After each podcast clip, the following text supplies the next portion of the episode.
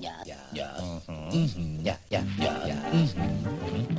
ja, ja. Hallo und herzlich willkommen auf der Couch, dem neuen Therapie-Podcast. Stimmt nicht mehr ganz, Stimmt aber. Nicht mehr ganz, gell? Das ist der Satz gewesen. Das ist der Satz gewesen. Ja, dein Name ist Bernie. Das stimmt. Und dein Name? Ist Kathi. Und auf der Couch ist, oder sollen wir besser sagen, war der erste Therapie-Podcast, bei dem ausnahmsweise die Psychotherapeutinnen und Psychotherapeutinnen auf der Couch sitzen slash saßen, weil Bernie, jetzt ist es soweit. gell? Ja, das ist unser letztes Mal. Unser letztes Mal, alles hat ein Ende. Stimmt. Und wir haben vor, die Gestalt zu schließen. Und wir haben vor, heute die Gestalt zu schließen. Begonnen haben wir im, ich glaube im Februar 2021, kann das sein? Mhm. Das kommt gut hin, ja. Also, Oder. Jänner vielleicht sogar. Ja, Ja, genau. Ja. haben wir zwei schon ein bisschen vorher. Ja. Genau, also das sind nicht ganz drei Jahre, die uns Wow. auch mit, mit einer langen Pause jetzt in der Zwischenzeit. Aber äh, ja, jetzt bin, bin ich fast ein bisschen reminiszent. ja. Ich auch eigentlich. auch? Ja, vor allem mir war das gar nicht bewusst, wie lange das eigentlich jetzt schon her ist. Ja, Aber es hat, es war ein Lockdown-Projekt. So ein Lockdown-Projekt. Lockdown ist ja auch schon lang wieder vorbei. Gott Zum. Glück. Zum Glück. Genau. Und man soll doch irgendwie aufhören, wenn es am schönsten ist. Stimmt. Stimmt. Genau. Absolut. Ja. Äh, was die Zukunft bringt, das wissen wir alle nicht, aber jetzt machen wir hier mal den Deckel zu, wir beide, und freuen uns trotzdem sehr auf die allerletzte Folge, weil, Bernie, wie machen wir denn das mit dem Gestaltschließen? Ja, wir haben wieder die Claudia Berndt eingeladen. Und wir freuen uns einfach sehr, weil du uns immer sehr spannende Fallgeschichten mitgebracht hast in der Vergangenheit. Genau. Claudia war unser äh, First, Last and äh, Das ist richtig. everything. Absolut. Unsere erste Gästin, unsere letzte Gästin äh, und unsere Lieblingsgästin, das kann man einfach so sagen, oder? Ja. Oh, da fühle ich mich sehr geehrt. Herzlichen Dank. Äh, Und du darfst hier mit uns Kloster machen, Claudia. Eine Ehre. Ja, es ist eine Ehre, dass du Mhm. zugesagt hast, weil dir ist ja auch nicht fad, gell? Das ist richtig. Aber ich freue mich immer, mit euch ähm, ja, über spannende Fallgeschichten zu diskutieren und Schön. so ja, zu reden, nachzudenken. Schön. Nachdem es recht lang her ist, ähm, de- deine letzten Folgen, ähm, magst du dich im Schweinsgalopp nochmal vorstellen? Kurz und bündig, sehr gerne. Mein Name ist Claudia Berndt. Ich bin systemische Einzelpaar- und Familientherapeutin, arbeite in freier Praxis im 13. Bezirk hier in Wien und habe drei Schwerpunkte. Das ist Sexualtherapie, Traumatherapie und Paartherapie. War, war das genug Schweinsgalopp? Ich glaube, Ja. reicht, oder? ja. Genau. Und ich glaube, so viel äh, Disclosure muss sein. Wir äh, beide kooperieren auch miteinander. Genau. Genau. Wir haben, äh, erstens sind wir langjährige Kolleginnen und Freundinnen, äh, aber wir haben auch äh, ein Projekt miteinander am Laufen, nämlich Mehrere eigentlich, Mehrere oder? eigentlich, Ja. ähm, aber das, äh, was diese zwei Projekte vereint, ist äh, Paartherapie. Ja.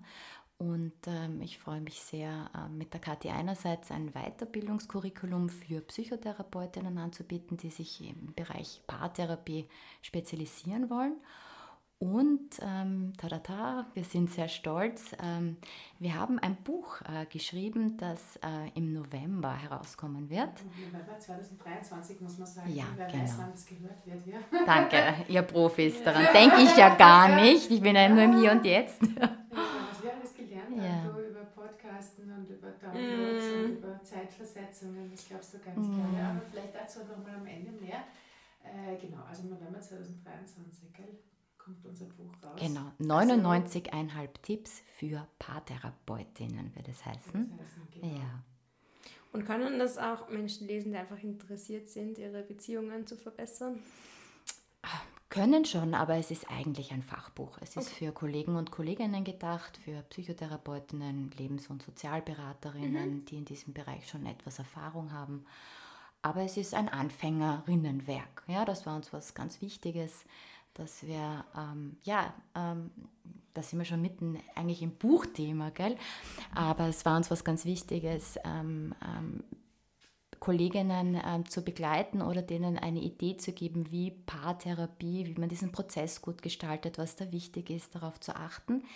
weil wie wir begonnen haben, paartherapeutisch zu arbeiten, ähm, sind wir ganz schön in Studeln gekommen. Ja, man denkt sich ja systemische Einzelpaar- und Familientherapeutinnen, wenn die fertig sind, dann können die das, die sind gut gerüstet.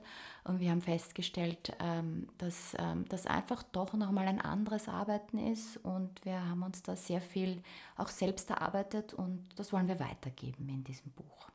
Du hast ja. schön gesagt, Claudia. Ja. Na, Bernie, haben wir dich in der Zwischenzeit in all den Jahren ähm, Podcast ja. schon angefixt genug für Paartherapie? Na, absolut, absolut. Ich habe eh gesagt, beim nächsten bin ich dabei. Aber schauen wir mal. Schauen wir mal. Schauen wir mal, wie sich zeitlich einrichten lässt. Ja. Aber ihr macht es weiter. Äh, wir, wir, machen ja, weiter. wir machen ja, weiter. Wir, weiter. wir sind äh, im dritten Durchgang in Wiener Paartherapie gestartet und ähm, ja, haben schon ungefähr äh, fast die Hälfte Fürs vierte nächstes Jahr voll, also es geht, geht munter weiter. Sagt mir die Termine fürs vierte. ja. Es auch ein fünftes geben, ja. Und das Schöne ist ja bei diesem äh, Wiener Paarcurriculum, ähm, dass nicht nur wir was weitergeben, ähm, was wir uns erarbeitet haben, wo wir denken, das wäre hilfreich für Kollegen und Kolleginnen, sondern ähm, dass wir auch immer von unseren Teilnehmerinnen wahnsinnig mhm. viel lernen können. Ich schätze einfach diese große Schulenvielfalt, die dort immer vertreten ist. Ähm, und auch ein bisschen Berufsgruppenvielfalt im jetzigen Lehrgang äh, oder Curriculum. Da sind auch jetzt klinische und Gesundheitspsychologinnen dabei. Ähm, es macht einfach immer voll viel Freude. Ja. super, gell? Die stellen Fragen, auf die würden wir gar nicht kommen. Und wir Systemikerinnen lieben ja Fragen, ja, weil sie Suchprozesse äh, in Gang setzen sollen und somit Perspektiven erweitern. Und deshalb ist das einfach eine großartige Sache gegenseitiges, co-produzierendes Lernen. Dann stelle ich dir jetzt die simple Frage, oder vielleicht gar nicht so simple, aber ähm, simple but not easy. äh, Claudia, welche Fallgeschichte hast du uns hier heute und zum äh, Final, zum Grand Final zum Grand Final Natürlich habe ich ähm, eine äh, paartherapeutische Fallgeschichte mitgebracht. Ähm, einfach weil das für mich immer besonders spannendes Arbeiten ist. Und es ist ein bisschen eine Mischung, es ist nämlich eine sexualtherapeutische Paartherapie. Ja? Und ähm, nennen wir die beiden ähm, Ella und Harald. Ähm, äh, sie sind beide ähm, Mitte 40, ähm, selbstständig, haben sich in den letzten Jahren eine gemeinsame Selbstständigkeit im Versicherungswesen aufgebaut ähm, und ähm, beschreiben ihre Beziehung als eine sehr harmonische, eine sehr glückliche. Sie sind ein gutes Team, sie haben eine gemeinsame Tochter ähm, und sie kommen in Paartherapie und für sie ist das ganz klar, sie wollen ganz dringend, unbedingt weiter auch als Paar zusammenbleiben. Das steht gar nicht in Frage. Aber sie berichten, ähm, dass sich ihre Sexualität, ihre gemeinsame Sexualität sehr verändert hat in letzter Zeit. Ähm, und vielleicht beginnen wir ganz vom Beginn. Ich würde es vielleicht äh, gern so ein bisschen machen, damit man auch schauen kann, ähm, was hilfreich ist bei einer Paartherapie. Äh, oft ist es ja so, dass nur eine Person ähm, mit äh, der Therapeutin, mit dem Therapeuten Kontakt aufnimmt. Und in diesem Fall war es die Ella, ähm, die mich angerufen hat. Und ähm, das Telefonat war ein sehr freundliches, kurzes und es ging wirklich auch nur um eine Terminvereinbarung. Und ich habe da auch gar nicht viel nachgefragt. Ich habe da gar nicht den Raum groß aufgemacht, um mir das Thema abzuholen. Das ist ein Unterschied, ähm, wie wenn jemand für eine Einzeltherapie anruft. Da bin ich dann oft schon neugierig und mache mich so ein bisschen schlau. Aber in diesem Fall habe ich mich dagegen entschieden, weil man sonst manchmal auch den Raum aufmacht, ähm, dass vielleicht schon Informationen gegeben werden, ähm, die man dann nachher noch einmal gemeinsam abklären müsste. Oder auch der Raum, dass vielleicht was erzählt wird, ähm, wo sich die eine Person denkt, sollte der Partner, aber die Partnerin nicht wissen, aber die Therapeutin, die muss das unbedingt wissen. Also da bin ich etwas zurückhaltender. Ähm, und ähm, wenn dann das Paar ähm, das erste Mal zu mir kommt, dann ist es auch ganz wichtig, dass man mit beiden nochmal ganz genau bespricht, was denn in diesem ersten Kontakt alles Thema war. Ja? Die beiden ähm, sind zu mir in die Praxis gekommen ähm, und ähm, die hatten eine längere Anreise ähm, und ähm, Harald hat ähm, dann gefragt, wo die Toilette ist und habe ich ihm den Weg hingezeigt und habe derweil die Ella gebeten, im Warteraum auch noch Platz zu nehmen. Und auch das ist was ganz Wichtiges für mich. Ich beginne wirklich die Paartherapie mit beiden. Ja? Also die kommen gemeinsam zu mir in den Raum hinein, dass wir gemeinsam beginnen. Ich führe auch keinen Smalltalk vorher groß. Ja, das ist was Wichtiges, damit man so das Gefühl hat, die Therapeutin ist für beide gleich da und da gibt es jetzt nicht irgendwelche Absprachen oder andere Dinge, die da vorher schon besprochen werden. Und außerdem ist es auch immer spannend für mich, äh, wenn die Paare in den Raum kommen. Also ich habe einen ähm, glücklicherweise schönen großen Praxisraum mit einem Dreiersofa und zwei Einzelsessel. Ein Sessel, der ist für mich immer reserviert, weil ich auch einen Therapiebegleithund habe und da ist die Hundematte daneben und da liegt auch mein Schreibpult. Aber diese anderen Sitzmöglichkeiten, die sind frei wählbar für das Paar. Und wenn die eintreten, dann sage ich auch, schauen Sie mal, suchen Sie sich einen guten Platz, wo Sie sich wohl und sicher fühlen. Und dann ist es auch schon immer spannend für mich, wie setzen sich die. Ja, also setzen sich die gemeinsam auf das Sofa, sitzen die äh, einer auf dem Sessel, einer auf dem Sofa.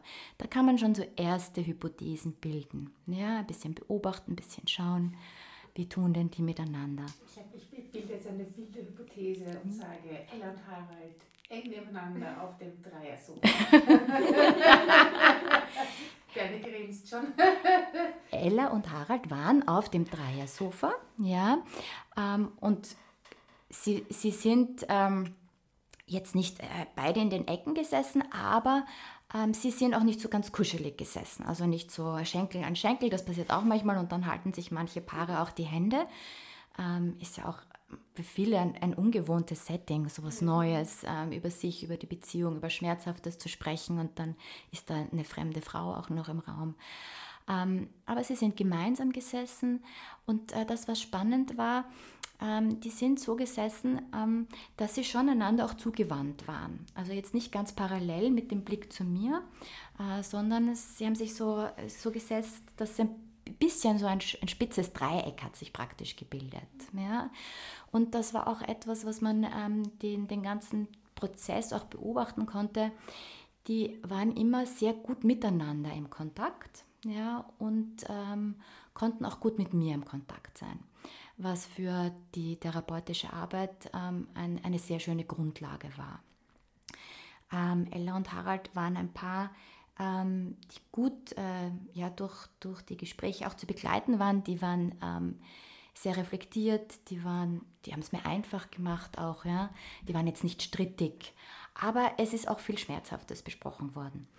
Aber schauen wir nochmal zurück. Also Erstgespräch, die beiden setzen sich. Ähm, dann mache ich nochmal zum Thema. Ähm, ich habe Harald gefragt, ähm, wie es zu der Entscheidung gekommen ist ähm, wer denn auf die Idee gekommen ist, ähm, die Paartherapie auch zu vereinbaren. Ich beginne meistens mit äh, derjenigen Person, mit der ich noch keinen Kontakt hatte. Ja? Und ähm, dann war es sehr spannend, weil es hat sich gleich zu Beginn herausgestellt, dass es wohl eine gemeinsame Entscheidung war, in Paartherapie zu gehen, weil es ihnen beide wichtig war, über ihre Sexualität zu sprechen und ähm, hier auch ähm, begleitet zu werden, zu schauen, wie können sie was verändern. Aber ähm, es hat sich gezeigt, dass er eigentlich sehr skeptisch war. Ähm, jetzt weniger dem Setting gegenüber, sondern ähm, vielleicht auch so mir als Person, ja, also ich als Frau, wie gut ich ihn da in seiner männlichen Sexualität auch verstehen können werde, ähm, auch ein bisschen ähm, wie viel Erfahrung ich habe. Ähm, da war so die Idee, vielleicht sollte es ein älterer Therapeut sein oder Therapeutin. Ähm, und ähm, ich fand das sehr mutig. Also ich habe gesagt, ich finde es gut, dass ähm, er das aussprechen kann, weil das was Wichtiges ist und, und das Erstgespräch dient ja auch ähm, hauptsächlich dazu, eine gute Entscheidungsgrundlage zu treffen, ob das hier etwas ist, wo man gemeinsam als Paar denkt, das könnte hilfreich sein. Ja, und mehr muss in dieser ersten Stunde eigentlich gar nicht passieren, als so eine gemeinsame Entscheidung treffen zu können.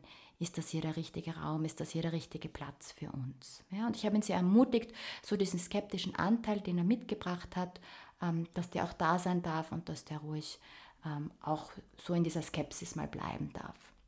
Und gleichzeitig habe ich ihm unterstellt, dass es ja auch einen Anteil wohl geben könnte, der doch interessiert und neugierig ist und Hoffnung hat, dass es hier ein, ein, guter Platz sein könnte, weil sonst wäre er ja gar nicht da. Ja? Die beiden haben ja schon meine Homepage auch angeschaut und ein bisschen so gelesen. Ich glaube sogar, dass die auch einen Podcast gehört haben, ja? nämlich einen auch, wo ich über Paartherapie gesprochen habe. Ähm, ich glaube, so sind die überhaupt erst auf mich gekommen. Ja? Also vielen Dank an euch beide. das ist immer total schön. Das passiert, äh, passiert oft. Dass ich frage immer alle, wie sie denn zu mir gekommen sind. Und viele Menschen hören auch im Podcast und äh, manche hören dann auch die Folgen, wo ich da war und haben sich angesprochen gefühlt und beginnen dann mal zu googeln, wer ist denn die und wo ist denn die genau. Ja. Also die beiden ähm, kannten so ein bisschen, wie ich arbeite. Ähm, genau. Ähm, und dann ist es im Erstgespräch ähm, neben all diesen ähm, wichtigen Daten, wer sind denn die beiden, ein bisschen habe ich schon erzählt, äh, wie alt sind die, was machen die beruflich, wie lang sind die denn schon ein Paar, ähm, nämlich seit gut 15 Jahren sind Ella und Harald ähm, auch verheiratet, seit 12 Jahren, seit 15 Jahren ein Paar. Ähm, äh, ist es natürlich auch wichtig, so, jetzt brauche ich dann eine Pause.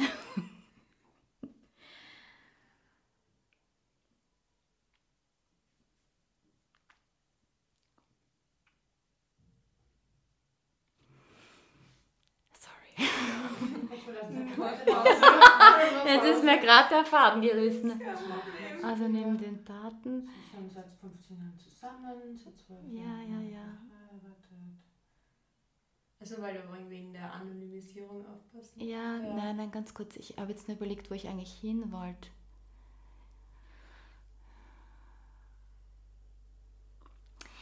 Genau. Ja, genau. Jetzt weiß ich nicht mehr, wo wir waren. Das kann ich Schreib nochmal einmal, Sie sind seit 15 ja. Jahren zusammen. Wenn's, wenn du das drinnen lassen willst. Ja. Willst du das drin lassen? Ja, aber jetzt weiß ich nicht mehr, wie der Satz genau ja, war. Wie schneidest du? Seit 15 Jahren zusammen, seit 12 Jahren ja. Okay, gut. Wir machen nochmal jetzt eine Pause. Mhm. Mhm.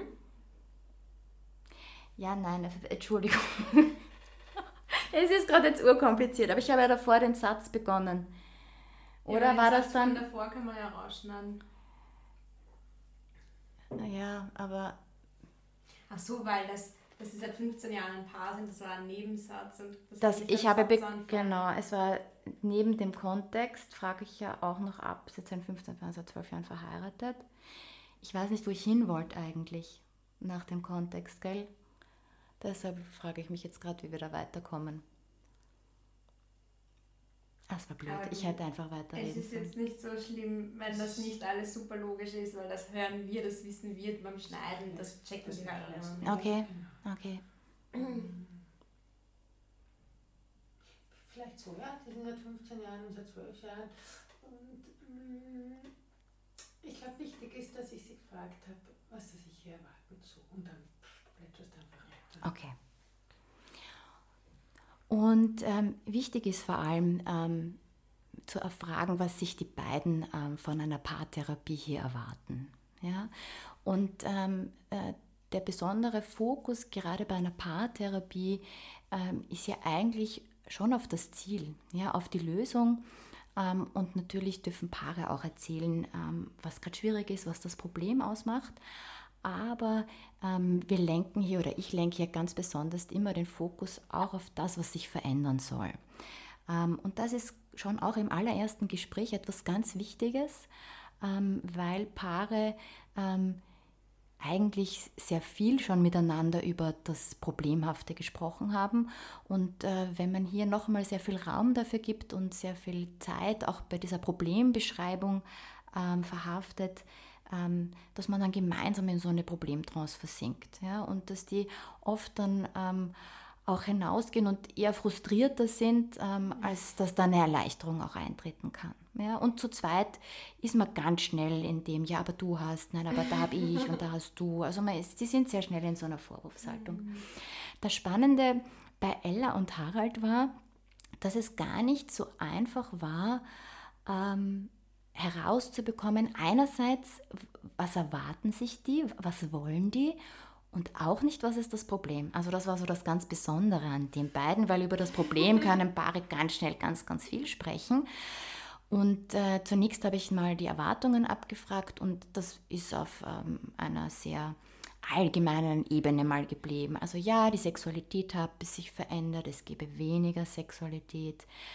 Ähm, es wäre unzufriedenstellend, es gäbe auch manchmal Schmerzen bei der Sexualität, besonders bei der Ella, ähm, weil sie ähm, auch eine Operation ähm, im, im, Genitalbereich hatte und ähm, da sind Vernarbungen übergeblieben und ähm, dadurch hat sich für sie Sexualität auch verändert, weil gewisse Stellungen einfach schmerzhaft sind, sie einfach viel sensibler, vulnerabler auch ist.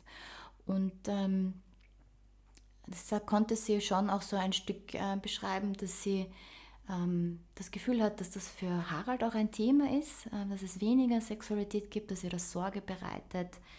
Ähm, und er war sehr liebevoll und hat gesagt, ja natürlich, ähm, das gibt einen Unterschied einfach in, im, im Wollen, also in der Frequenz, dass er öfters Lust auf sie hätte, aber das wäre eigentlich gar nicht so ein großes Problem. Also sie haben da so ein bisschen so herumgeeiert, könnte man fast sagen, über das, was schwierig ist, was sie verändern wollen.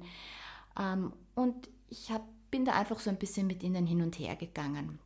Ähm, ich habe immer wieder auch versucht, Fragen zu stellen, auch ähm, was dann noch eher ging, war Fragen, wir sagen dazu zirkuläre Fragen, ebenso, dass man die Ella fragt, was sie glauben würde, was für den Harald ähm, ein, ein gutes Ziel wäre oder eine Erwartung wäre, was, äh, was hier passieren sollte und was für den Harald, äh, was er glaubt, was für die Ella ein gutes Ziel wäre. Aber eigentlich war es gar nicht so leicht möglich, dass ich da eine gute Idee bekommen habe von wo wollen die hin, außer wieder, ganz ehrlich, mehr Glück zu empfinden, mehr Zufriedenheit, mehr Sexualität. Das war mir einfach unklar auch am Ende. Ja. Ähm, und ich habe aber ganz bewusst ähm, wenig Druck gemacht. Ich habe das auch zur Verfügung gestellt, dass es mal jetzt so ein erstes Thema war, dass ich das Gefühl habe, da gibt es von beiden ein, ein, Interesse, über dieses Thema zu sprechen, aber eigentlich noch gar nicht so eine konkrete Idee, wohin sie wollen oder wie Paartherapie jetzt auch hier sie begleiten kann. Und ähm, was ganz besonders wichtig war, ähm, am, am, Ende des Gesprächs war einfach auch noch einmal diese skeptische Seite vom Harald hereinzuholen und die zu befragen. Ähm, und ähm, der war höflich, ähm, höflich weiter skeptisch. Ja? Im Sinne, dass das Gespräch gut war, ja, dass es mal so ein erstes ähm, Herantasten war äh, an das Thema, aber die beiden sind so nach Hause gegangen, ähm, auch mit der Empfehlung mal gut drüber nachzudenken. Was ist das? Ähm, auch mit der Frage, was wollen die von mir? Ja, auch wenn das total legitim ist, wenn die das heute ähm, nicht beantworten konnten, wenn es da noch keine konkrete Idee gab. Aber das wäre etwas, so eine kleine Hausübung, die ich mitgegeben habe. Also wenn Sie wiederkommen wollten, dann wäre das äh, eine Frage, mit der, mit der ich gerne weiterarbeiten würde mit Ihnen. Genau, und dann sind die beiden nach Hause und dann, ähm, ich mache normalerweise mit dem Paar immer aus, die sollen drüber schlafen und dann können sie sich so in einem Zeitraum von 14 Tagen einfach nochmal melden. Bis dahin habe ich so hm, auch ähm, den Platz reserviert und das gut im Kopf. Man kann sich natürlich auch später noch melden, aber dann gibt es vielleicht eine Wartezeit. Und dann ähm, sind doch ein paar Wochen vergangen und ich habe mir gedacht, aha, gut, die haben sich vielleicht für was anderes entschieden, was ja auch in Ordnung ist. Manche Paare, wenn man nichts mehr davon hört, gehe ich davon aus, die haben eine andere gute Lösung für sich gefunden. Aber dann, ähm, ich weiß es nicht mehr genau, wie lang es war, aber nach etlichen Wochen kam dann eine SMS. Ja, ähm, es kam eine SMS, nein, es hat immer Ella den Kontakt gehalten. so schön gewesen. Aber sie ist schon so verführt. Ja. Ja. es kam eine SMS von Ella, ähm, die angefragt hat, ähm, sie würden gerne einen zweiten Termin ausmachen. Und wir haben dann telefoniert und einen zweiten Termin ausgemacht. Und äh, dann kamen die beiden noch einmal. Und ähm, dann haben wir nochmal gestartet und wir haben wieder mit der Skepsis begonnen. also ich habe sie begrüßt, ich habe gefragt, äh, ob die Skepsis heute auch wieder mit ist. Und ähm, das war auch immer so ein bisschen so die, die dritte Person womöglich auch im Raum, nämlich diese Skepsis. ähm, vielleicht auch ein bisschen, ähm, ja, so mit einer Angst, inwie, inwieweit darf ich mich eröffnen, in, inwieweit wäre ich angenommen, auch mit dem, ähm, ja, was mich bedrückt. Ja. ja darf ich kurz ja, gerne. Ich finde das so spannend, weil in der Gestalttherapie ist es ja dann oft so, dass wir davon ausgehen, dass es sich vielleicht um eine Projektion auch handelt oder dass es sich um etwas handelt, was ja eigentlich die Person oder jetzt in diesem Fall die Personen ja zwischeneinander auch erleben. Also ich glaube, ich hätte an der Stelle Ella gefragt, ob sie irgendwie diese Skepsis beim Harald halt auch erlebt, oder? Oder ob, also wie das zwischen ihnen mit der Skepsis ist. Wunderbar, ich bin urbegeistert gerade von dieser großartigen zirkulären Frage. Mega. Ich bin nämlich, so geinfluenced schon von Ja, ja. Na, nämlich gleichzeitig eine zirkuläre und eine strategische Frage, weil du eine Hypothese im Kopf hast mhm. und sagst, ist das diese Skepsis etwas, was die zwei auch erleben, ja, was, was vielleicht auch deren Sexualität blockiert, ja. ja? Und ähm, ich habe es eh schon erweitert, diese Skepsis, ich habe es mit Angst gerade erweitert und du bist total richtig, ja, das mhm. ist auch etwas, was sich in diesem zweiten Gespräch ganz klar gezeigt hat. Ähm, Deshalb haben die, glaube ich, auch so herumlaviert. Also das klingt jetzt, die waren einfach sehr achtsam miteinander in diesem ersten Gespräch und sind nicht so richtig ins Thema oder ins Volle gegangen, ähm, weil ähm, die beide Angst hatten. Mhm. Ja. Ähm, die hatten beide Angst, ähm, sich hier in diesem Raum wahrscheinlich auch so schnell, so intensiv zu zeigen, weil das etwas war, ähm, ja, was sie zu Hause immer wieder auch in diesen gemeinsamen Gesprächen begonnen haben, aber wo, wo, wo, sie auch immer wieder zurückgegangen sind und wo sie die Idee hatten, ja, vielleicht in einer Therapie, man muss dazu sagen, beide hatten einzelpsychotherapeutische mhm. Erfahrung, ja, also erkannten die, die Möglichkeiten, ähm, die Psychotherapie einfach auch ermöglicht, in diesem geschützten Raum auch diese verletzten oder auch die Schattenseiten einfach ein bisschen anzuschauen, ja. Ähm, also die beiden ähm, waren da ängstlich und hatten so die Idee, dass das könnte hier das Passende sein, dass wir uns dahin wagen. Und trotzdem waren, die, waren sie langsam. Ja? Mhm. Das ist auch immer etwas Schönes, ähm, dass man manchmal so als Therapeutin hat man, ich habe natürlich als systemische Therapeutin ganz klar in einem Erstgespräch was für wesentliche Punkte sind einfach für mich auch wichtig, welche möchte ich da einfach erfragen und abklären. Und das Schöne ist, dass man mit Paaren ja immer wieder lernt, auch in der Einzeltherapie, ähm, dass man manchmal muss man Dinge anders machen. Also man kann sie richtig machen oder man kann sie passend machen, sage ich immer. Ja. Und mit denen musste ich es passender machen. Es war ein sehr langsamer Prozess mit ihnen. Und, ähm, und, und äh, haben mich immer wieder auch eingeladen, in diese Langsamkeit zurückzukommen. Ja? Aber das, was in diesem zweiten Gespräch äh, möglich war, ähm, war, dass ich ähm, so einen Einblick bekommen habe, ähm, noch immer nicht genau das, was sie sich von mir wünschen, aber das, was gerade im Moment auch schwierig ist. Ja? Nämlich, ähm, dass es ähm, bei Harald sexuelle Wünsche und sexuelle Fantasien gab, die er die hochschambesetzt waren, ja, die er kaum aussprechen konnte ähm, im Therapieraum, die waren Ella bekannt. Also Ella kannte diese Wünsche ähm, und ähm, in dieser zweiten Stunde ähm, ähm, habe ich keine genauen Inhalte erfahren von diesen Wünschen, sondern wir sind da ganz langsam einfach nur, haben wir uns bewegt, dass es da Wünsche gibt, ähm, Wünsche gibt, die der Harald gerne auch umsetzen möchte im Bereich der Sexualität, dass das Wünsche sind, wo er sich aber denkt, eigentlich so mit der eigenen moralischen Wertung, eigentlich macht man das nicht, eigentlich ist das etwas, das vielleicht auch ähm, jemand als schräg oder als abnormal bewerten könnte. Ähm, und es war auch ganz klar, dass die Ella gesagt hat, das sind Haralds Wünsche. Ähm, sie findet die okay, aber das ist nichts, was sie mitteilen möchte. Also das ist nichts, äh, was sie teilen kann, wo sie teilhaben möchte. Ähm, und so hat sich langsam gezeigt, ähm, dass äh, zwischen den beiden ähm, da womöglich eine Angst war, inwieweit kann ich mich in meiner persönlichen Sexualität zeigen, mit meinem sexuellen Profil, und das gleichzeitig aushalten, dass wir da sehr unterschiedlich sind, dass wir da unterschiedliche Bedürfnisse haben und wie können wir trotz dieser Unterschiedlichkeit verbunden bleiben? Weil erinnern wir uns, die sind gekommen und die haben sich ja beschrieben als wir sind ein tolles Team, wir wollen zusammen sein, wir machen ganz viel gemeinsam. Wir haben beruflich uns gemeinsam auch alles aufgebaut und plötzlich war da so eine, ein großer Unterschied, eine Differenz zwischen ihnen in einem wesentlichen Bereich. Wir wollen was anderes, aber es darf sich nichts ändern, gell? Ja. Und, und was bedeutet das, wenn wir hier getrennte Wege gehen? Ja, darf das sein? Ist das was Bedrohliches für unsere Beziehung? Ja.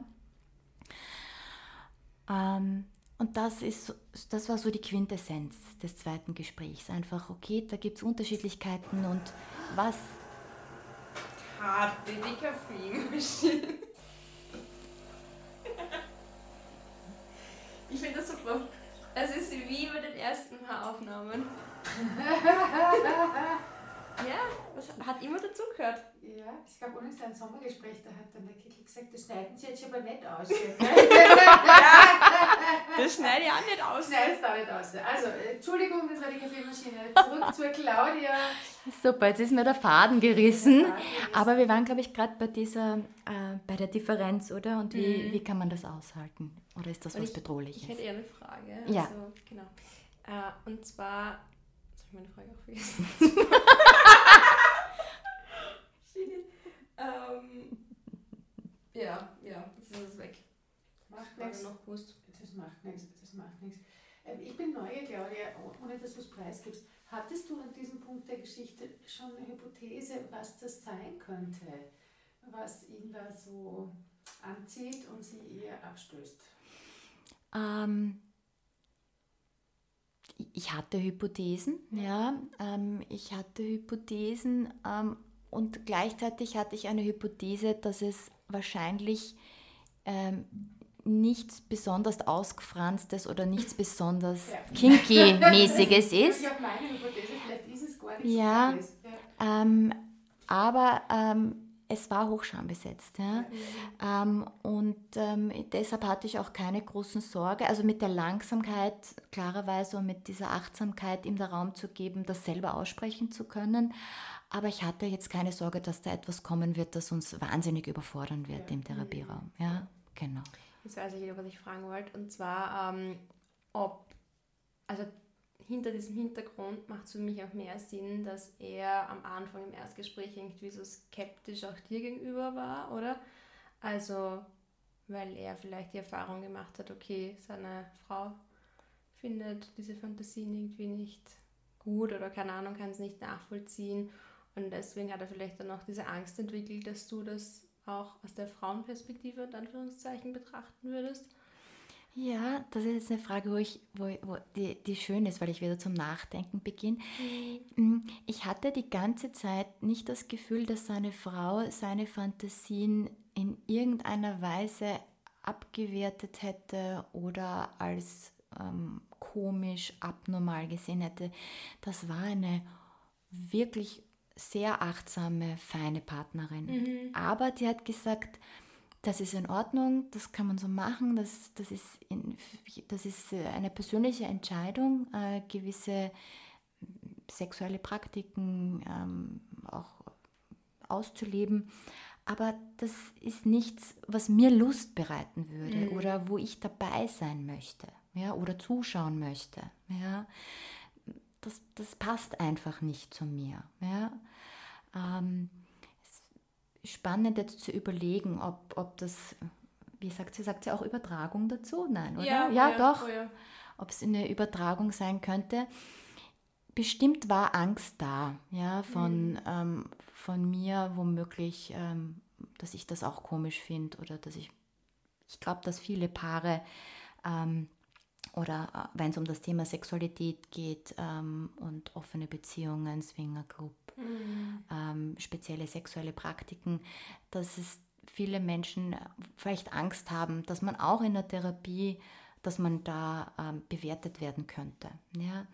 Ähm, ich glaube, bei Harald war es tatsächlich so, dass er sein strengster Kritiker war mhm. und dass er, äh, er eigentlich sich von uns dreien in diesem Raum ähm, am meisten in Frage gestellt hat. Mhm. Ja. Und das, was ähm, das Spannende war, und ähm, da erzähle ich gern ein, ein, es war fast ein bisschen ein kleiner Fehler, ein hypothetischer, aber dieser Fehler hat eine super Erkenntnis ermöglicht. Weil ähm, es war eine Gesprächssequenz, ähm, wo er sich selber so in Frage gestellt hat, ähm, sich abgewertet hat, ob diese Fantasie, nämlich in einem Swingerclub zu sein, zunächst mal dort einfach so voyeuristisch zuzuschauen, dort gar nicht mitzumachen, aber vielleicht auch später mal sich wo einzubauen. Ähm, das fand er ähm, gleichzeitig lustvoll und gleichzeitig für sich selber sehr abstoßend. Ja, ob, ob das etwas ist. Von der Bewertung abstoßend. Von der Bewertung ja, abstoßend. Von der Lust her nicht. Ja? Also von der Lust, es war hochlusterzeugend. Ja. Und gleichzeitig aber ähm, kam so die moralische Keule immer. Macht man das? Darf man das? Ja? Und ähm, er hat sich da sehr abgewertet. Und ähm, ich wollte ähm, eigentlich ihn ein Stück stärken ähm, und habe der Elda die Frage gestellt, ähm, ich weiß nicht mehr genau, aber ich wollte eigentlich, dass sie was, was empathisches, ressourcenorientiertes sagt. Also ich mhm. habe sie gefragt, ähm, ich bin mir nicht mehr ganz sicher, aber in die Richtung, wie sie das denn sieht, ähm, wie, wie sie das bewerten würde. Ähm, und ich weiß noch, dass sie gestockt hat in dem Moment und und, und sie war so hoch betroffen und ich war so ein bisschen überrascht, weil ich habe mir gedacht, sie wird weiterhin was Freundliches sagen, dass ähm, jeder eigene Bedürfnisse und Wünsche und sexuelle Fantasien haben kann. Und sie hat so gestockt und hat dann gesagt, also nein, das geht jetzt nicht. Ja? Also sie kann, da, ich, sie kann da jetzt nicht antworten. Und wir sind in einer späteren Gesprächssequenz dann nochmal dazugekommen und dann ist mir ganz klar geworden, ähm, Harald hat immer wieder versucht, sie einzuladen im Sinne von, ähm, ob sie da nicht doch mitgehen möchte, weil wenn sie da mit wäre und wenn sie das gut finden würde, dann wäre es wohl auch eine Legitimation und dann würde es mhm. ihm auch einfacher fallen, sich da anzunehmen. Und ähm, wie wir an dem Punkt waren, hat sie dann gesagt, wissen Sie, Frau Bernd, deshalb konnte ich auch die Frage vorher nicht mehr beantworten, weil ähm, ich kann das gut aushalten. Ich kann ihn gut so nehmen, wie er ist und ich kann das akzeptieren, dass er da einfach anders ist, aber ich werde ihn nicht bestärken, es zu tun. Hm. Und ich werde da nicht mitgehen. Das ist seine Sache, das muss er für sich selber machen. Ja? Und deshalb habe ich gesagt, das war fast ein kleiner Fehler, weil ich wollte sie einladen, ihm so ein bisschen da zu pushen und zu stärken. Und genau darum ging es aber eigentlich. Ja, das, dass sie ihm erlaubt hätte. Genau. Und nicht nur erlaubt, sondern am, am Handel nehmen und mit ihm mhm. hingehen und sagen, ja. es ist alles in Ordnung. ja, genau. Ne? ja, genau. Ich finde das eigentlich, ähm, mm, wie soll ich sagen, also auf der diagnostischen Ebene als, will ich das sehr gesund bewerten, wie die beiden quasi nicht so verstrickt miteinander sind, sondern, oder? Wie seht ihr das? Hm. Äh, ui, da konnte man jetzt ja. einen riesen Ohrwaschel aufmachen. Äh, wie Systemikerinnen mit dem Wort gesund umgehen. ja, oje, oje, oje. Für uns ist eher die Frage, ist etwas ein Phänomen oder ein Problem? So, das ist, glaube ich, unsere Frage. Ja. Ist es gesund oder krank? ja. ja, also, oder vielleicht gar nicht gesund oder krank, sondern so, mh, hm, es gibt noch so zwei Menschen mit unterschiedlichen Bedürfnissen, die noch irgendwie nicht so, also nach 15 Jahren Beziehung stelle ich mir das teilweise, wie soll ich sagen, symbiotischer vor, sondern dass die Frau auch sagt, so, okay, ja, kann ja sein, dass das dein Bedürfnis ist, aber das ist nicht meins und ich mache nicht mit. Das finde ich eine sehr klare Abgrenzung, mhm. oder? Und ja. sehr Je nach Kontext, Bernie, jetzt bin ich. Also, ja. oh könnte das auch ein ganz schlechtes äh, Zeichen sein. Oh. Wenn eine Frau sagt, du, interessiert mich überhaupt mhm. nicht. Von mir aus was. Könnte, man könnte sie auch noch mal ganz Ja, stimmt auch wieder. Ja, mhm. eh, weil auf der, ich habe mir nämlich gedacht, in den anderen Bereichen ihres Lebens waren die sehr verstrickt, mhm. aber hochfunktional und das war überhaupt kein Problem für die beiden. Mhm. Ja, also die mhm. waren beruflich total verstrickt mit einem gemeinsamen Unternehmen und ähm, hoch engagiert beide auch in, in der Kindererziehung, also ihrer, ihrer, ihrer gemeinsamen Tochter Und, und, ähm, und da gab es aber keine Probleme jetzt in diesem mm, Sinn. Okay. Aber dort, wo so das erste Mal so ein Unterschied aufgetreten ist und wo ich vielleicht auch jetzt gleich noch weitergehen will, jetzt könnte man ja sagen, aha, Harald hat ein Problem und deshalb haben die beiden ein Problem. Ja, aber wir in der Paartherapie gehen ja immer davon aus, dass das eine Koproduktion ist. Ja, und deshalb hat es mich besonders interessiert, ähm, wo ist denn Ellas Anteil? Weil ansonsten wären die ja vielleicht auch anders damit zurechtgekommen, sonst würden die ja vielleicht gar nicht da sitzen, wenn das möglich gewesen wäre, auch zu Hause zu sagen, du, das halte ich schon aus, mach das ab und an, wenn es dich freut, aber mitgehen tue ich nicht. Mhm. Dachte, da muss, da, da, fehlt noch ein Teil. Ja, ein Teil der Erzählung, auch ein Teil in diesem Teufelskreis, in dem sie festgesteckt sind. Und ähm, das hat sich dann in Stunde drei oder Stunde vier auch nochmal gezeigt.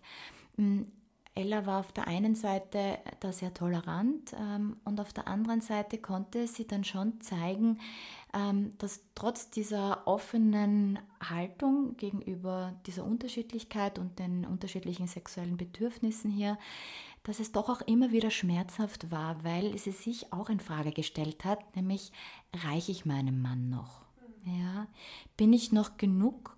Und das wahrscheinlich besonders durch diese Operation und diesem Schmerz beim Geschlechtsverkehr, ähm, das hat es noch einmal für sie persönlich auch besonders schwierig gemacht, weil sie sich selber auch als eingeschränkt in ihrem sexuellen Erleben gefühlt hat persönlich ähm, und sich dadurch auch Gedanken gemacht hat, vielleicht reicht das nicht mehr, vielleicht sind deshalb auch jetzt noch einmal diese ähm, Fantasien oder dieses Ausprobieren oder Sexualität mit Dritten äh, für den Harald auch noch mal besonders Thema geworden. Ja.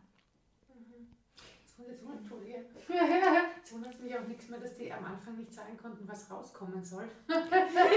ja. Weil was soll man da sagen? Ne? Ja. Er hat sagen müssen, es soll rauskommen, dass ich die Erlaubnis habe und dass sie das gut findet. Und sie hat sagen müssen, es soll rauskommen, dass er das bitte wieder vergisst. ja, oder mhm. genau, oder dass er ja, mich damit in Ruhe lässt oder dass ähm, er ähm, die Sexualität mit mir als ähm, genau. ausreichend und erfüllend genau. erlebt. Ja, genau. Ja. Und ähm, das, was mit den beiden dann so in den nächsten Stunden ganz viel Thema war, ist, ähm, ich habe ganz viel eigentlich mit den beiden ähm, einerseits ähm, an ihren persönlichen Themen in Anwesenheit des anderen gearbeitet, nämlich an diesen sage ich mal, auch an diesen Verletzlichkeiten. Wir haben biografisch auch gearbeitet, ja, um ein Stück zu schauen, was gibt es denn da ähm, für, einen, ähm, für einen Anteil, der so hohe Moralvorstellungen an sich selber hat, wo, wo, wo, wie ist der entstanden, wie wird der aufrechterhalten, ja, warum brauche ich jemanden anderen, der mich am Handel nimmt, der sagt, das ist in Ordnung, so kann man das machen, ja. Ähm, und wir haben bei ihr auch ein Stück geschaut, ähm, wie kann es dazu kommen, ähm, dass man sich dann doch immer wieder als so defizitär wahrnimmt? Ähm, ähm, wie ist das womöglich entstanden? Wie wird das aufrechterhalten? Ja, wenn es da Veränderungen, auch körperliche Veränderungen gibt. Ähm, weil Mitte 40 kann man sich vorstellen, da hat Ella schon andere körperliche Veränderungen gut auch bewältigen können. Ja, wenn wir denken, hat ein Kind bekommen, ähm, Schwangerschaft, Geburt, auch das verändert Sexualität. Ähm, aber an diesem Punkt, was ist da jetzt anders auch? Ja, und das ist etwas, wo die zwei womöglich eben sich mit ihren Verhaltensweisen ähm, in, ein, in ein dysfunktionales Muster, in, in auch ein Stück ähm, wiedergefunden haben, wo sie sich gegenseitig wahrscheinlich immer wieder auch getriggert haben ähm, und, und wo sie da festgesteckt sind. Und gab es da eigentlich eine zeitliche Komponente, dass diese Fantasien vom Harald nach dieser Operation von der Ella aufgetreten sind oder gab es die vorher schon oder mhm. wie war das? Ähm, das ist spannenderweise, die gab es vorher schon. Ja, mhm. ähm, die gab es auch schon, als er ein junger Mann war, aber in anderer Form, ähm, dass er da sehr gerne lange aus war, jetzt nicht irgendwie in sexuell einschlägigen ähm, Etablissements, aber ähm, lange aus, lange tanzen. Ähm, da war auch viel Körperlichkeit, aber keine sexualisierte Körperlichkeit. Mhm. Ja? Aber diese, diese Ideen und diese Lust auch auf eine womöglich dritte Person oder ähm, auch ähm, anderen bei, bei, bei, bei der Sexualität zuzusehen, ähm, das beschreibt er, dass das in den letzten Jahren, auch vor der Operation, schon zugenommen hat. Aber das hat er ganz für sich ausgemacht. Ja, also darüber gesprochen hat er, ähm, ich glaube, erst vor einem halben Jahr, also vom Ersttermin gesehen, vor einem halben Jahr hat er das öffentlich gemacht. Ja. Mhm.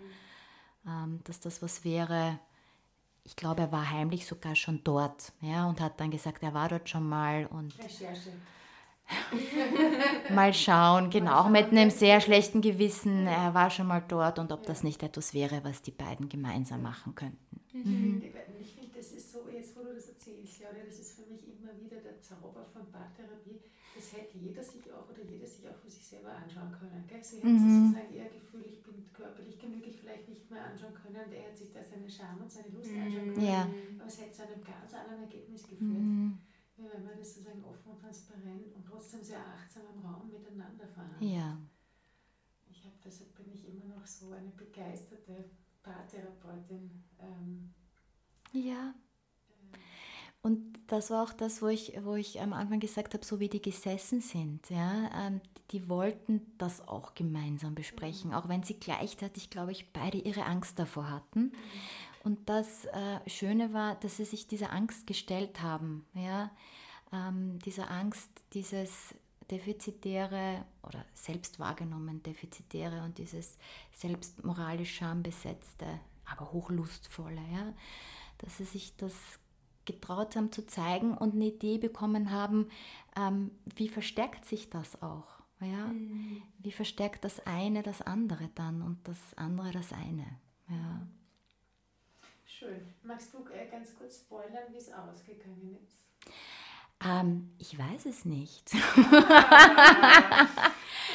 ähm, das ist ja ganz oft bei Paartherapien so. Die waren etliche Male da und wir haben wirklich ähm, ich glaube, die haben gute Erkenntnisse mitgenommen, aber es war jetzt keine Paartherapie, die so schön abgeschlossen hat mit letzte Stunde, es ist alles, also wir haben das Ziel erreicht, sondern das war mehr so ein bisschen ein Prozess in, in diesem, wir wollen uns zeigen, ja, wir halten das aus, dass wir unterschiedlich sind. Äh, wir, wir sprechen schon auch, wie können wir gut bei uns bleiben, uns, jeder seinem sexuellen Bedürfnis, seinem sexuellen Profil treu bleiben und trotzdem als Paar verbunden. Und ähm, wie kann gemeinsame Sexualität trotzdem gut ausschauen? Ja? Und ähm, die sind dann ähm, einfach nicht mehr gekommen. Und ich habe mir gedacht, ich habe es positiv gesehen, ich habe mir gedacht, gut ist. Ja, die, die, die haben sicher einen guten Weg gefunden, ohne dass es irgendwie so ich glaube, wir, wir Therapeutinnen wünschen uns das oft so, gell? dass es so nochmal mm. einen Abschluss gibt, wie sagt er, die Gestalt schließt. ja.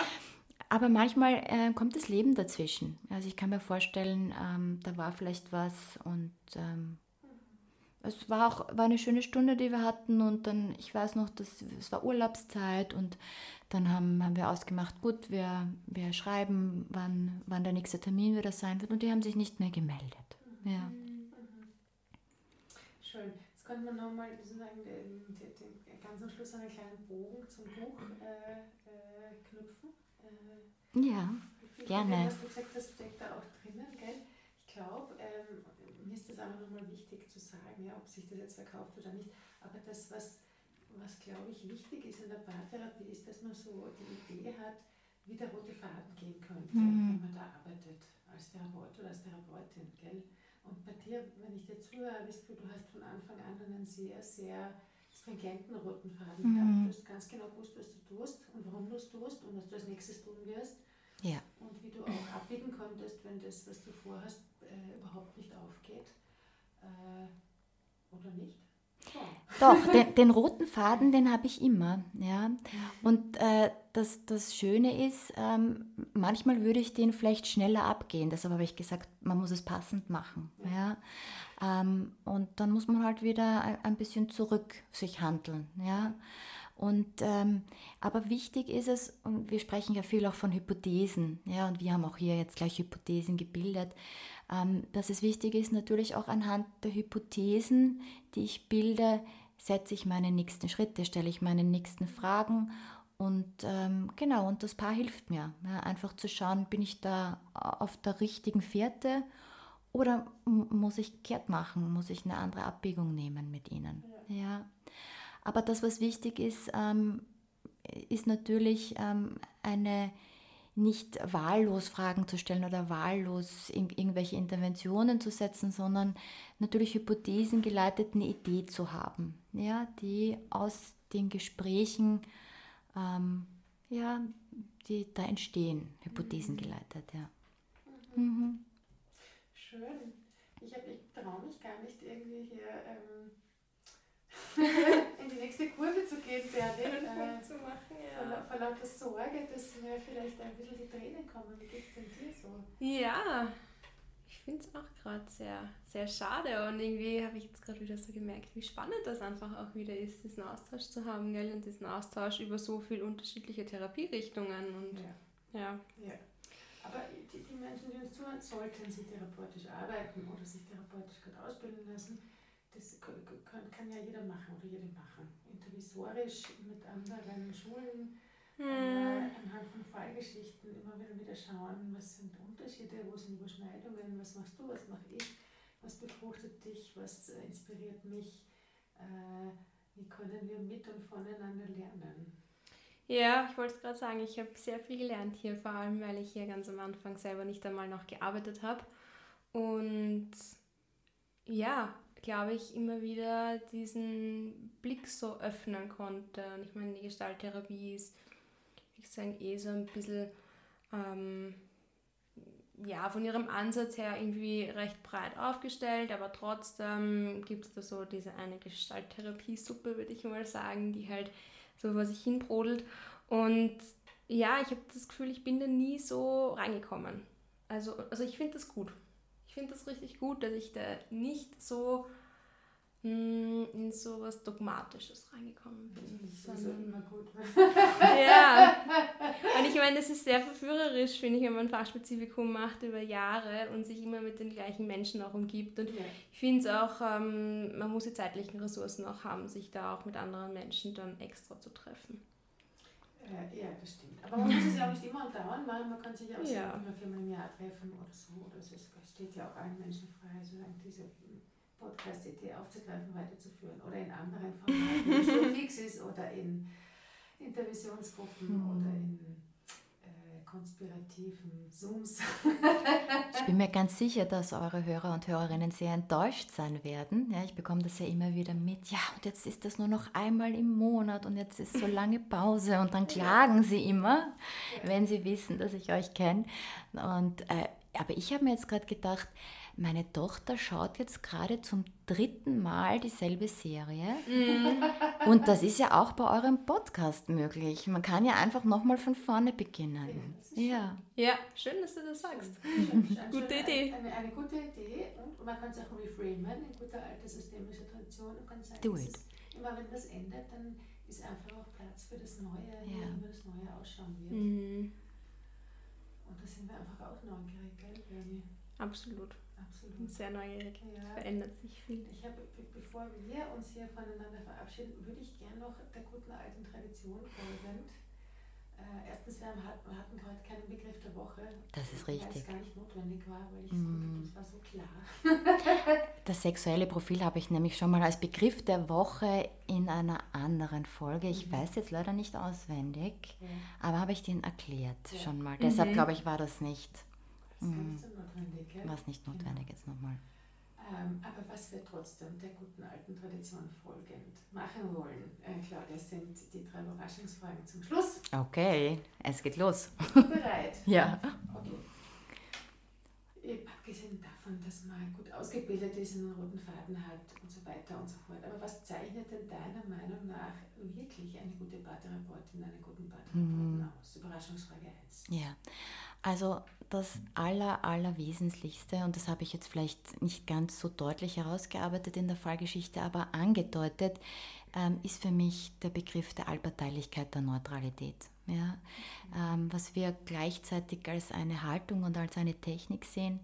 Ich halte es für eins, eins der wichtigsten, ähm, wichtigsten Merkmale guter Paartherapie, ähm, neutral zu sein, beziehungsweise allparteilich. Das bedeutet, dass ich ähm, keine Geheimnisträgerin bin, ja, deshalb auch nochmal erklärt, ich gehe da nicht großartig ähm, in Einzelgesprächen auf gewisse Themen ein. Ich möchte mit meinen Klienten und Klientinnen, mit dem Paar immer am selben Stand sein. Ja?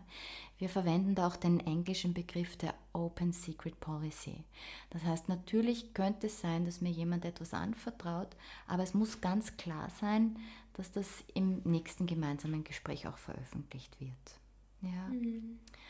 Ähm, das ist was ganz Wichtiges. Und ähm, der Begriff beinhaltet auch, also nicht nur, dass ich Geheimnisträgerin bin, sondern dass ich wirklich versuche, mich in beide ähm, gleich möglichst gleich gut einzufühlen. Das ist nicht immer einfach, das kann, noch, kann auch eine riesen Herausforderung sein. Ja? Oft ist einem einer sympathischer oder versteht man aus, dem, aus der eigenen biografischen Wertung vielleicht einen Schmerz oder ein Anliegen mehr als das andere.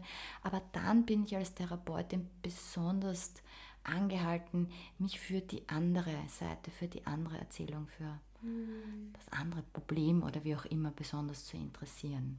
Ja, und ähm, da eine gute Ausgewogenheit äh, herzustellen.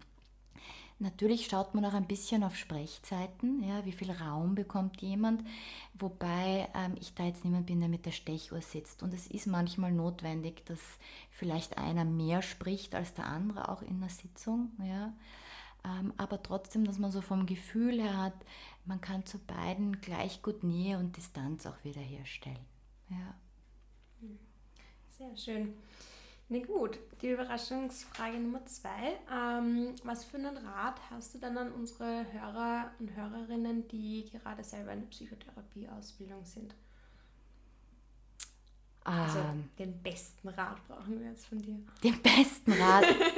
ähm, den besten Rat, den ich immer allen gebe, mutig sein und anfangen. Also sobald man im Status ist, ähm, wirklich traut euch, ähm, mietet euch wo ein, ähm, beginnt zu mhm. arbeiten, vernetzt euch mit Kollegen und Kolleginnen. Also es ist immer super wichtig, dass man ähm, einen Telefonjoker, sagen wir immer, hat, äh, wenn man zum Arbeiten beginnt.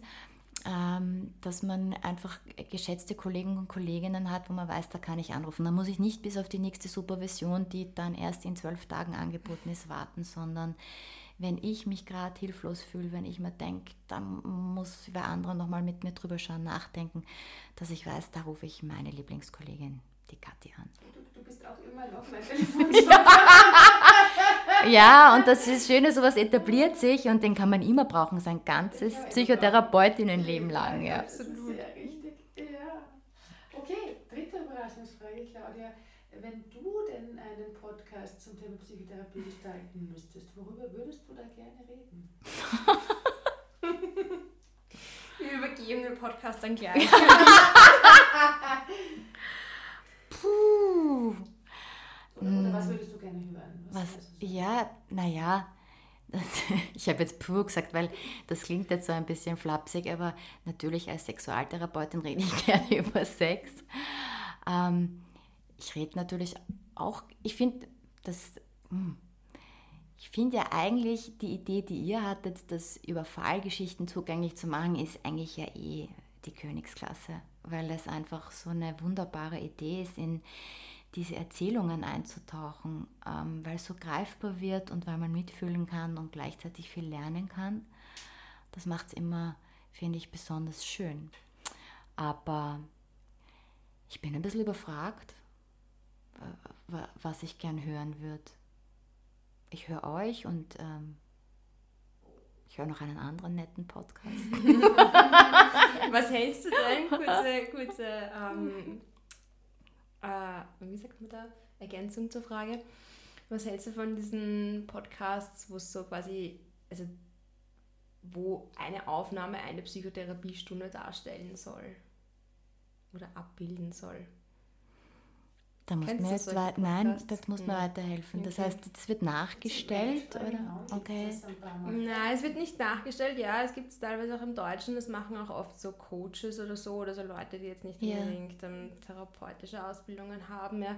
Aber eben, da kommt dann einfach quasi ein Klient oder eine Klientin und erzählt über ihr Problem und wird dann da irgendwie so ähm, ja, gecoacht, behandelt, therapiert, ah, okay. Whatever. So live eigentlich. Ja, ja okay. Ich glaube, das ist immer, ich meine, das ist unter, unter ethischen Standpunkten für mich irgendwie schwierig. Gell? Auf der einen Seite ist es natürlich mhm. hochspannend, ja, ähm, für alle, die lernen. Auf der anderen Seite, ein Podcast ist halt schon sehr öffentlich. Ähm, wie gut ist das dann anonymisiert? Ist das anonymisiert? Ähm, inwieweit ähm, wenn die jetzt gecoacht werden, ja, aber inwieweit bin ich auch, wenn ich in so einer Krise bin oder in mhm. so einer mhm. schwierigen Phase, inwieweit kann ich das gerade auch abschätzen, was das bedeutet? Das ist für ewig im Netz, bin ich wiedererkennbar. Ja. ja. ja.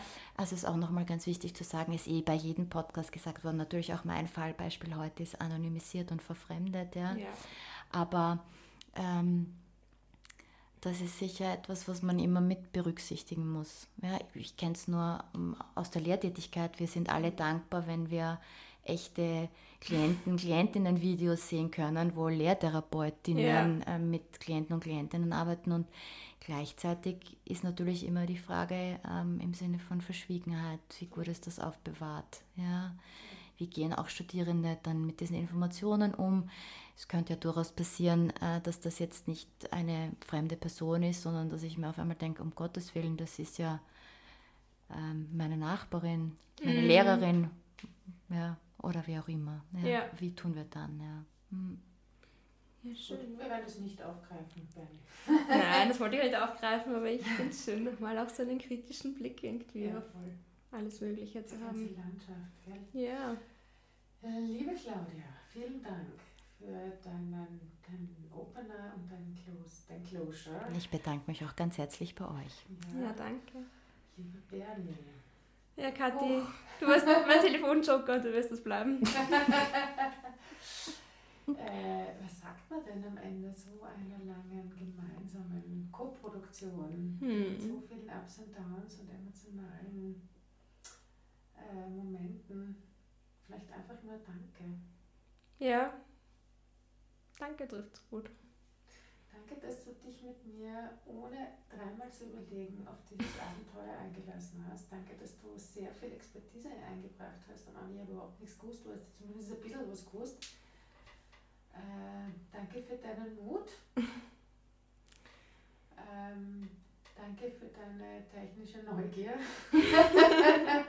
ja, da kann man auch mal ein Danke an meinen Bruder ja, einschieben, danke weil der, Bruder. genau, der war oft der Notfallstelefonjoker auch.